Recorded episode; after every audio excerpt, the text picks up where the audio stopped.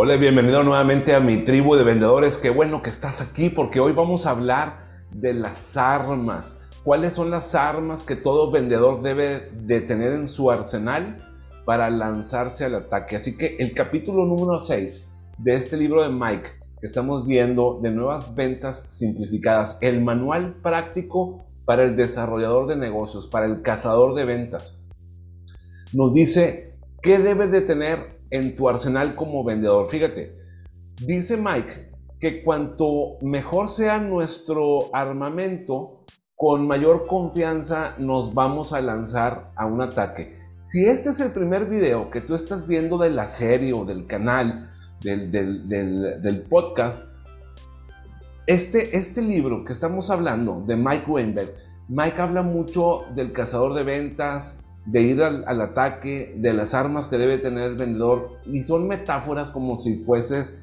a la guerra, como si fueses a atacar a tus prospectos, digamos así. Entonces, en este capítulo que estamos hablando de las armas, las herramientas que debe tener un vendedor, pues Mike dice que debes de estar armado con las armas necesarias, con todo el equipo que necesites, el equipo, eh, digamos, las herramientas que, tú debes de tener como vendedor y convertirte, convertirnos en expertos disparando esas armas. O sea, ¿cuáles son las herramientas que tengo como vendedor a mi disposición?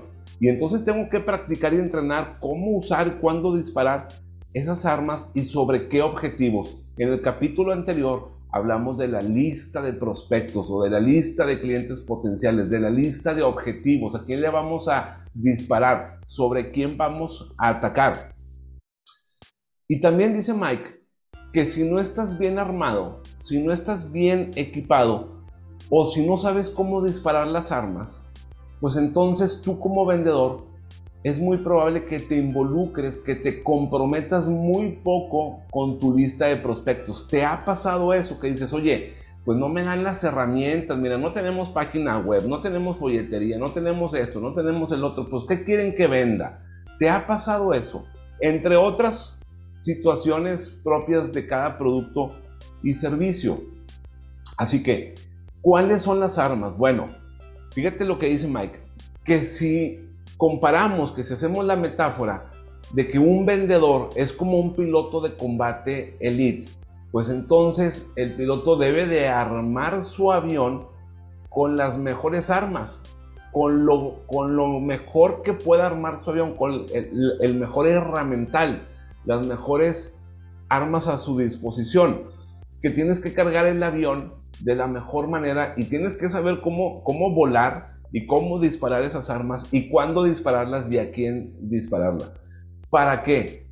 Pues para, para, para la misión. En nuestro caso como vendedores la misión es atacar a los prospectos, ir sobre los prospectos y cerrar ventas, cazar a los prospectos y cerrar nuevas cuentas. Entonces, una de las armas más poderosas, vamos a hablar de muchas, y, y una de las armas más poderosas y fundamental es la historia de ventas, así le llama Mike. Y la historia de ventas puede ser tu historia como vendedor, puede ser la historia de tu producto o servicio, la historia de tu compañía, la historia del fundador. La historia es lo que tú platicas, toda esa plática que tú haces sobre tu compañía, sobre es tu discurso de venta cuando estás frente a tus prospectos. Esa es la historia de ventas. Más adelante, en los siguientes capítulos, vamos a aprender a desarrollar esto. Por eso, por eso Mike aquí, aquí arriba en el libro dice manual práctico.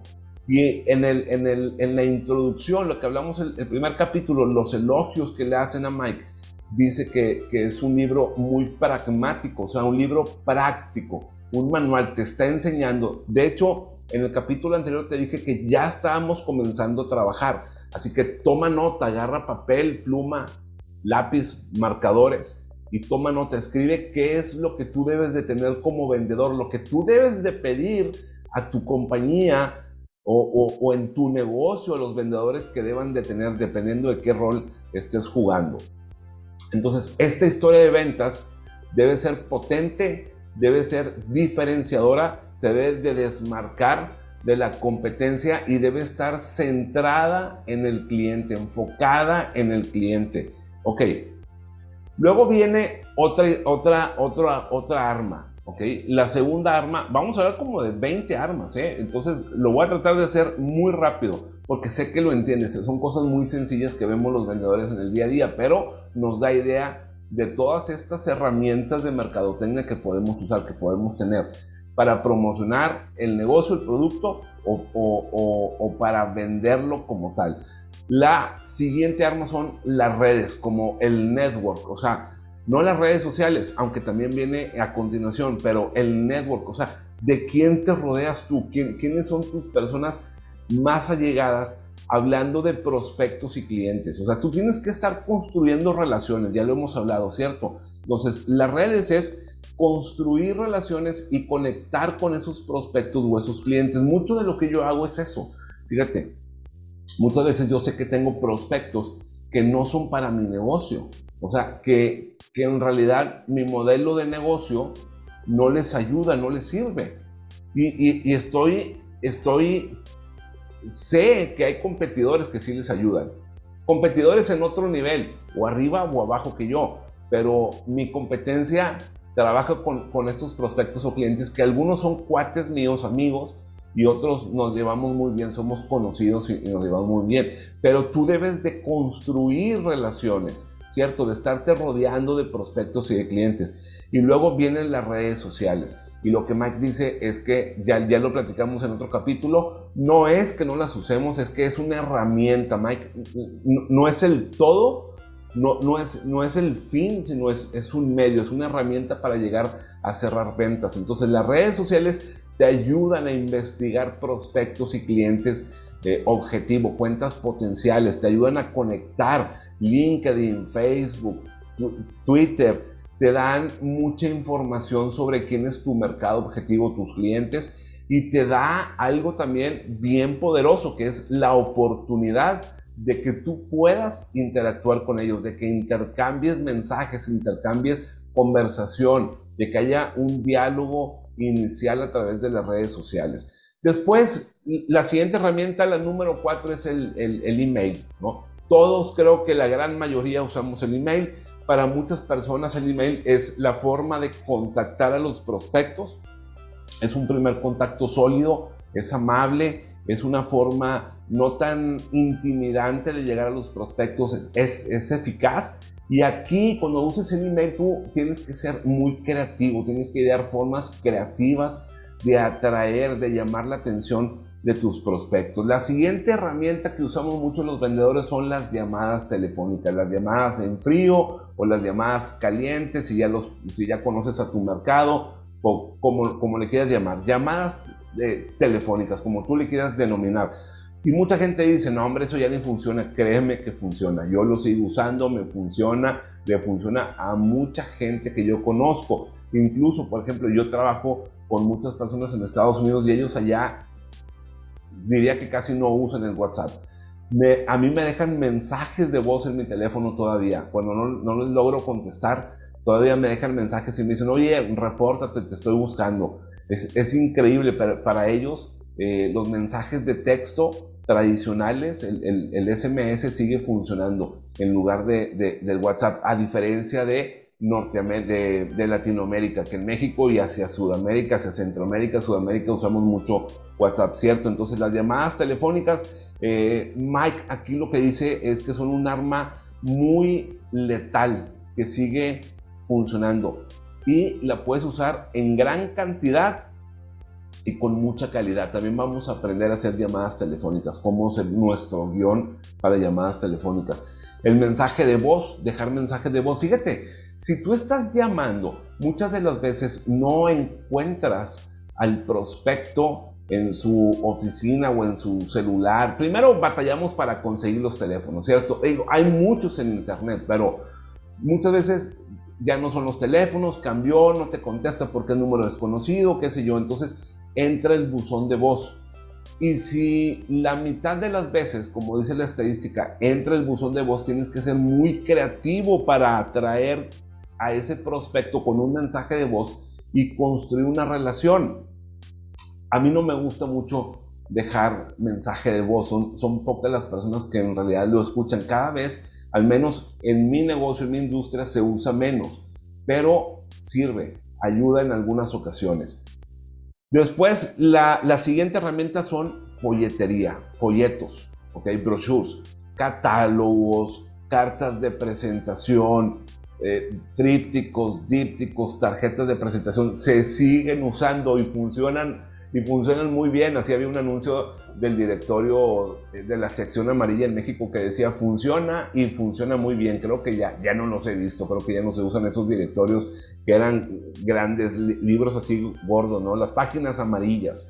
Entonces, todo esta, este tipo de folletería que son audiovisuales, por ejemplo, Gran Cardón dice que es tremendo, que es una herramienta grande. Cuando tú le pones un folleto, el prospecto así enfrente dices, mira, aquí está la ficha técnica de tu coche o este es tu coche, así plasmado en papel, el, el, folleto, este, el, el, prospecto se empieza a imaginar. Es un arma también muy, muy poderosa, ha dado muchos beneficios durante muchos años, así que usa, usa brochures, catálogos, folletos, todo esto. Marketing digital, bueno, blogs, podcasts, videos, webinars es muy poderoso también. Fíjate, ya vamos en la herramienta número 8, herramientas de venta. ¿Por qué, son, ¿Por qué son poderosos? Porque le añade un toque de modernidad a tu negocio. Generalmente son bajos costos de producción. Por ejemplo, yo estoy grabando esto, estos videos con las herramientas que tengo aquí en mi casa, en, la oficina de mi casa. Entonces, son costos muy bajos para producir, pero lo, lo interesante no es eh, las herramientas que usas, sino el contenido que das. O sea, yo lo que trato de darte, y lo he dicho en otros videos, es contenido de calidad, que no lo invento yo, que lo saco de los libros, aprendo de los libros y trato de compartirte un poco de mi experiencia y, y de los años que llevo vendiendo. ¿Por qué lo hago? Ya lo he dicho, hay muchas personas, quizás tú eres una de estas personas, que hoy en día, estamos grabando este video septiembre de 2022, quizás estés batallando para vender. ¿Por qué? Bueno, venimos de la, de la etapa de, de, COVID, venimos saliendo del COVID, que, estuvo muy complicado económicamente y de salud para muchas personas, fue una pandemia, todo lo que eso significa, hubo una baja de empleos, de trabajo, muchos negocios cerraron, quebraron, personas que no tenían cómo generar ingresos y también estamos viviendo una etapa inflacionaria y probablemente también estamos sufriendo de la recesión económica en algunos lugares. Lo que los economistas dicen como inflación, tasas de interés muy altas y, poco movimiento, que en algunos casos, en algunas ciudades, se ve poco movimiento económico. Entonces, puedes estar batallando para generar ventas. Te voy a decir una cosa, los expertos en economía dicen que cuando los gobiernos suben las tasas de interés, eso se refleja en la calle, en el campo, en la realidad, 6, 7, 8, 9 meses a posterior. Entonces, que ahorita tengamos en México, por ejemplo, tasas de interés muy cercanas al 9%, creo que está en 8.7, 9%, en realidad eso lo vamos a ver, si ya sentimos que no alcanza el dinero, que no alcanza para comprar la comida, la ropa, para, para la gasolina y todo esto, lo vamos a ver más complicado el próximo año, el 2023, y probablemente haya muchos negocios que quiebren, que cierren. Entonces, apúrate con tus ventas.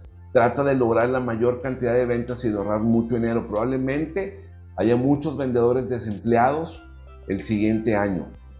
Así que vamos a trabajar en vender lo más que podamos en estos últimos 3, 4 meses, lo que nos resta del 2022. Utiliza todo esto que es marketing eh, digital te permite tener bajos costos de producción. Puedes actualizar contenido de, muy fácil eh, manera. O sea, tú pones un blog y, si no te gusta, lo eliminas y subes otro. Si no te gusta el video que grabaste, puedes subir otro y así. ¿Qué es lo que tienes que hacer con las herramientas digitales? Ofrecer lo que tú eres, lo que tú tienes dentro de ti, tus ideas y tu valor. ¿Ok? Eso es muy, muy importante. Eso lo haces de entrada, como Mike dice, como un aperitivo para atraer a los clientes hacia tu negocio.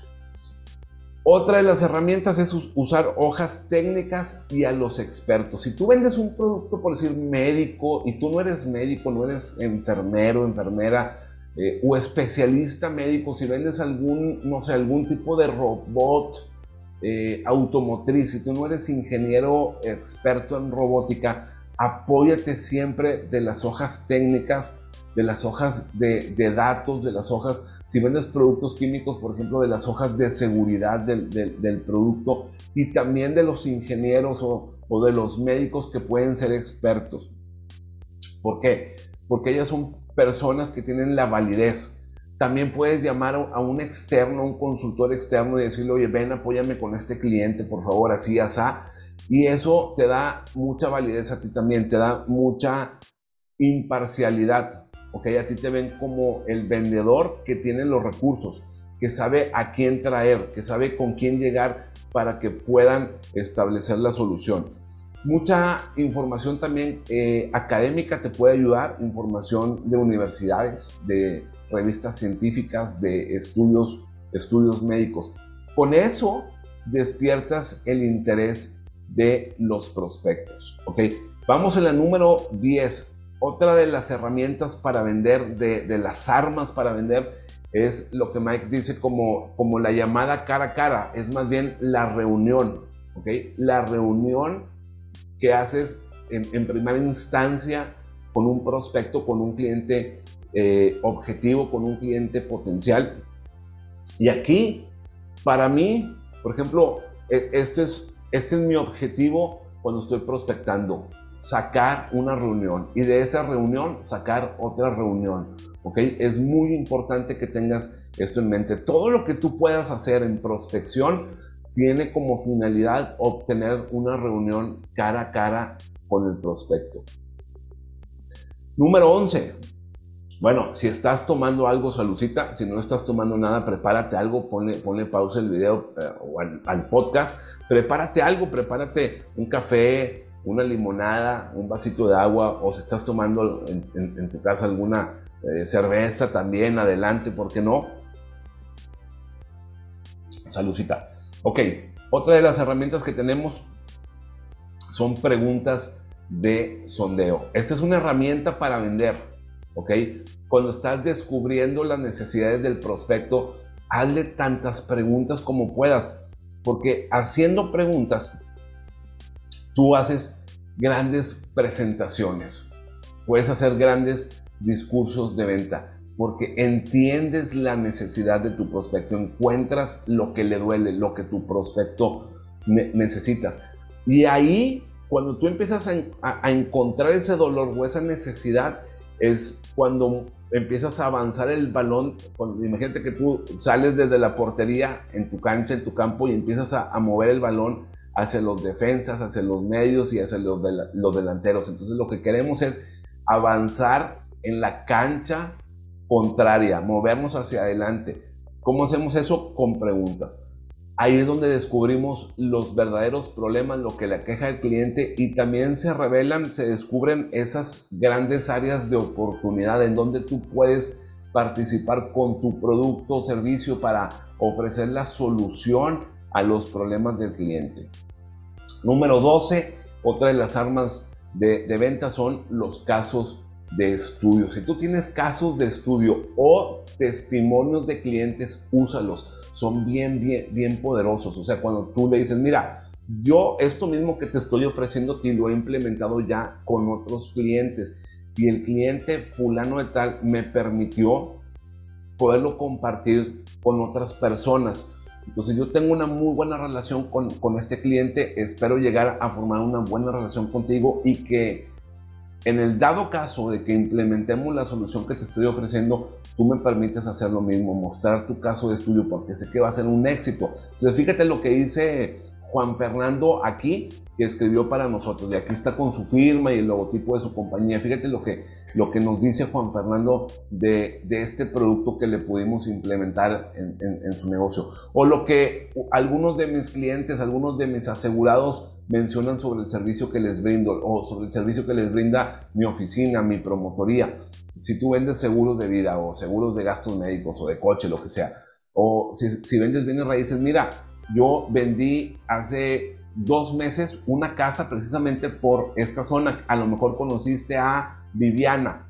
Ah, sí, Viviana, yo le vendí la casa a Viviana. Cuando te enfocas en desarrollar, en construir relaciones en una misma colonia, en una misma ciudad, en un mismo barrio, eso te puede eh, dar la referencia, los testimonios, los casos de estudio. Entonces, utilízalo, porque es como decir, ya está probado. Él ya sabe cómo trabajar, ya sabe lo, cómo, cómo se mueve aquí la zona, cómo funcionamos, lo que pensamos y lo que queremos. Eso es muy poderoso. Bueno, muestras de producto y demostraciones. Siempre se ha dicho que una imagen, una imagen vale más que mil palabras. No caigas en demostraciones aburridas ni auto, autocentradas en, en, en ti. O sea, enfócate siempre en el cliente. Haz que tus muestras y demostraciones sean para tus clientes. Habla de cómo tu producto les ayuda a resolver su problema, cómo los beneficia a tus clientes. Ferias, ferias o exposiciones.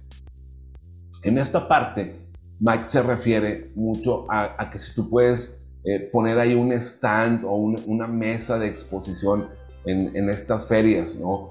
Entonces, él dice, esto es muy costoso, pero es una de las formas de llegar a tus prospectos, una de las más directas y menos intrusivas o, menos intimidantes. ¿Por qué? Porque en las ferias los prospectos llegan a tu, a tu escritorio, a tu stand, si es que pusiste un buen stand. Claro, como dice, son costosos, pero muy viables, muy eficientes para que puedas conectar y empezar a construir relaciones. Los tours, si tú tienes una fábrica, si tú eres agricultor y tienes una empacadora, si tú tienes oficinas en donde quizás demuestras eh, tus, tus desarrollos inmobiliarios, este, si tú tienes alguna oficina de seguros y, tienes por ahí recuadros de campeón de ventas, tienes ahí el personal que, le va a dar atención a tus asegurados inmediatamente, llévalos, llévalos a, tus instalaciones, que recorran, que sientan la cultura, que, que palpen al personal, que todo lo que se respira de bueno en tu oficina. Si tienes una cultura muy mala, muy tóxica, pues no, no los lleves. Llévalos a la línea de producción para que vean cómo funciona la línea de producción o el, campo de cultivo donde tú estás cultivando si eres agricultor. Eso es muy, muy poderoso para conectar también con, con los clientes porque se, se hacen a la idea tienen el feeling de por qué quieren trabajar contigo, conocen tus procesos y tu, tu metodología. Ahora, otra herramienta de venta, tu, tu equipo. ¿Quién es tu equipo? O sea, aquí en esta parte del equipo, tú puedes buscar siempre ayuda de más arriba, de tu gerente, de tu director, de tu vicepresidente, del presidente, del director general, del del CEO de la compañía, depende qué tan dispuestos estén ellos a colaborar, pero siempre busca ayuda, claro. Tienes que demostrar que los estás llamando para trabajar o cerrar una venta con un prospecto, un cliente potencial, un cliente objetivo ya, identificado. ¿Por qué? Porque su ayuda es muy valiosa. Ellos te van a ayudar a que cierres ese negocio. Lo toman como, como algo muy personal oye, Rubén nos está llamando para que vayamos a apoyarlo. Puede ser una reunión de 2 a 1, de 3 a 1 o de 4 a 1, no importa. Yo más de, más de 3 personas del, del, que me ayuden a mí, o sea, dos o tres personas ya para mí es suficiente, muchas de las ocasiones, ¿ok? Pero son casos muy puntuales, casos muy específicos. Y, la verdad es que eh, eso ayuda mucho a que se vea el interés de la compañía del negocio para el cliente. O sea, venimos dos o tres personas porque estamos muy interesados. Tú se lo puedes decir tal cual hoy, estamos muy interesados en poder ofrecerte nuestros servicios y soluciones, nuestros productos y soluciones. También ayuda mucho cuando tienes un, alto ejecutivo del negocio contigo o dos, a que la plática sea muy centrada, muy enfocada, muy, como dicen los americanos, straightforward, o sea, a lo que vamos, al grano. O sea, no, no, ahorita tú ya conectaste con ese cliente, a lo mejor es la segunda, tercera reunión, eh, para manejar objeciones o ir a profundidad en, el proyecto que estás vendiendo. Ahí es donde debes de llevar a, tu equipo de ventas. Cuando tú ya construiste una relación, ya tienes identificado lo que realmente necesita o te quedan algunas dudas, pero ya sabes que, de, qué patita está cojeando. Puedes descubrir más cosas, claro está, lógico, pero, pero ya tienes algo concreto sobre lo que vas y por qué invitas a, tus, a tus directores eh, o, más arriba. Entretenimiento. Mira, en Estados Unidos hay una cuestión que se llama entretenimiento. Hay un gasto fiscal que las empresas declaran como entretenimiento. De hecho, el entretenimiento en, en, inglés es una palabra muy interesante, ¿ok? Eh, entertain o entertainment es una palabra muy, muy interesante porque se puede utilizar en, diferentes connotaciones. Pero, pero entretenimiento es un gasto fiscal, o sea, eh, las compañías tienen un rubro fiscalmente, contablemente para declarar comidas, cenas, eh, invitaciones a partidos de fútbol, de béisbol, de ballet, conciertos, eh, excursiones, todo, todo esto que hace que construyas una relación y una confianza con tus clientes y prospectos. De hecho, por ejemplo, en México decimos que muchos de los negocios se cierran fuera de la oficina, se cierran en los, en los restaurantes. Entonces, esto, la verdad, que es de lo que se queja, Mike dice mucho que es de, que es de lo que se quejan los demás empleados, los demás departamentos de la compañía, el contador, el, el, de finanzas, el, el, no sé, el, de compras y todo esto. Y, y, a lo mejor los compradores también, también lo entienden. Pero muchos de los demás empleados dicen, uy, los de ventas se le pasan en la calle, bien, bien bonito, comiendo con los clientes y todo. Bueno, sí, también, pero no saben las cosas que vivimos en la calle. De eso no se, de eso no se quejan, de eso no dicen nada, ni de los, ni de, los rechazos, ni se quejan de, los, de las veces que nos quedamos, por decir, en la carretera atorados o en el tráfico, o cuando volamos en avión, si está retrasado, si perdimos un día de estar en la casa, si muchas cosas que, que suceden cuando uno está vendiendo proactivamente en el campo. Entonces, esto es otra herramienta. Úsala de manera eficaz. Úsala con, con honestidad. Úsala con moderación también. O sea, hay que saber a quiénes sí, a quiénes no, cuánto puedes gastar dependiendo de tu producto o servicio, de tus ingresos, de, de tu compañía. Ok, la siguiente herramienta, la número 18, son eh, las presentaciones, aunque Mike dice que no le gusta el término de presentaciones y que no les gusta Mike como tal la presentación, dice son, son, son situaciones que se esperan en el proceso de venta y además muchas veces obligatorias. Y dice, no me gusta, pero lo entiendo, ¿ok? Entonces, si tú te gusta dar presentaciones, utilizas mucho presentaciones en la computadora, en el iPad, en el celular o presentaciones físicas de estas carpetas que les das vuelta, ¿no? Este, que llevan material impreso y lo estás demostrando ahí, por ejemplo, mucha gente que hace negocios de venta directa, de venta por catálogo, pues lleva sus catálogos y, los ojea ahí enfrente de los clientes o traen algún, alguno de estos, uh, ¿cómo se dice? Flip charts. Entonces, eh, son, son, igual son herramientas que funcionan. Nada más apúrate en pulir tus habilidades para presentar, para, digamos, elaborar esta presentación, para diseñar esta presentación, diseña una buena presentación y practica cómo la vas a hacer, cómo la vas a ejecutar, cómo vas a presentar el contenido o la información. Ese, ese es como pulir el arte de dar presentaciones, ¿ok? la herramienta número 19, las propuestas. En, los negocios o en la industria hay unas cosas en inglés, unas siglas que se, que se llaman RFP, que se llama, le dicen Request for Proposal o Request for Information. Entonces, cualquiera que tú uses, ya sean que participes de estas licitaciones, nosotros les decimos acá en, México licitaciones. Oye, te están mandando un archivo para que licites y concurses con otros eh, proveedores, ¿no? Entonces, ya sé que lo hagas así, por licitación masivamente o de manera individual, que hagas propuestas, son una de las grandes herramientas que tenemos.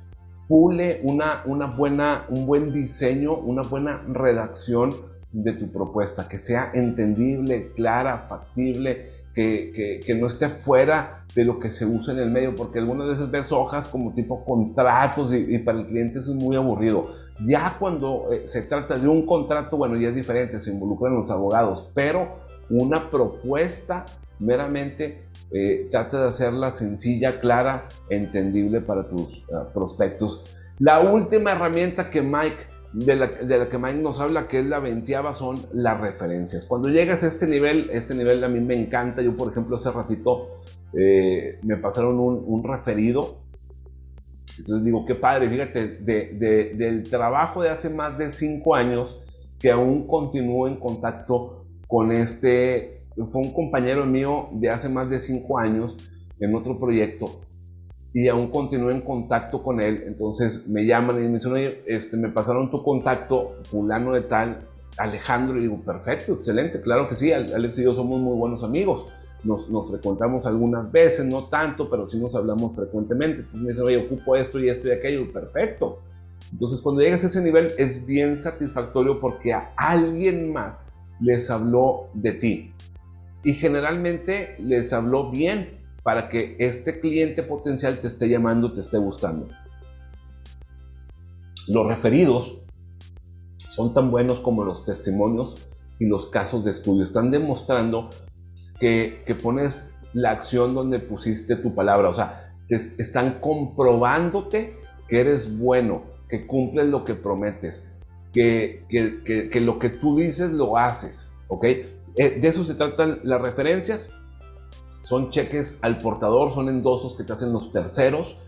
Y pues la verdad, a mí me funciona muy bien. Trabajo mucho esa parte también. Son muy, son muy poderosas siempre mantén buenas relaciones con tus compañeros, socios, amigos, este, ex colegas, eh, con, tus prospectos. Si no son para ti, díselos de buena manera, claramente, y, deja una puerta abierta a futuro para que te puedan recomendar. Muchas veces te dicen, oye, incluso tus competidores, si tú los conoces, y conoces otros vendedores que son parte de la industria donde tú estás de, de tu nicho de mercado, y te los encuentras en la calle, pues haz buenas relaciones con ellos también, porque muchas veces te dicen, oye, me están pidiendo un producto, un servicio que la verdad yo no hago o no lo quiero hacer por esto, esto y esto, pero creo que a, ti te conviene, creo que para ti sí puede hacer. Y tú dices, perfecto.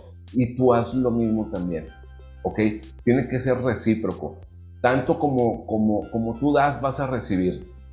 Entonces, 20 herramientas para, los cazadores de ventas, para los pilotos de combate, para nosotros los vendedores. Esas son las armas que tenemos en el, en el, arsenal o que debemos de tener en el arsenal. No todas las hacemos nosotros, muchos las hace eh, el departamento de marketing, el departamento de ingeniería, el departamento de calidad. Si tú eres un, un, negocio pequeño o si tú eres un vendedor de seguros o de bienes raíces, si tú eres un vendedor único, pues trata de buscar un equipo, un diseñador, trata de buscar un, alguien que te ayude, ¿ok? No, no puedes diseñarlo todo tú porque pierdes mucho tiempo. Entonces, algunas sí, como la historia de ventas, el guion telefónico, cosas, cosas que están en tu control, pero otras herramientas busca alguien que, que, que, que te pueda ayudar. Nosotros vamos a ver a continuación, Mike nos va a enseñar las tres principales armas o las armas más poderosas.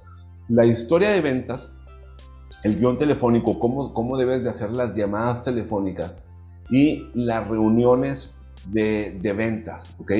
Cara a cara con los, con los uh, clientes, con los prospectos. En esto vamos a trabajar en las siguientes sesiones. Sigue apuntando y sigue desarrollando tu plan de ventas, ¿ok? Ya, ya lo hablamos, el, el plan de ventas no es un pronóstico, es el plan de ataque, cómo voy a ir al campo, qué voy a hacer, cómo voy a vender, cómo voy a prospectar.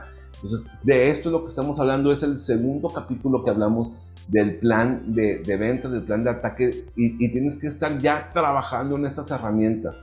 Espero que hayas anotado, que hayas apuntado todos estos tips y consejos. Y hazme un favor, por favor, por favor, recomiéndame con tus amigos, con tus compañeros, con tu equipo de ventas para que los pueda entrenar. Como dije, quiero llegar a muchas personas porque sé que muchas personas van a sufrir y van a batallar en esta etapa, pues digamos, de crisis, ¿no? De etapa inflacionaria. Entonces, si tú me recomiendas, yo sé que les voy a poder ayudar.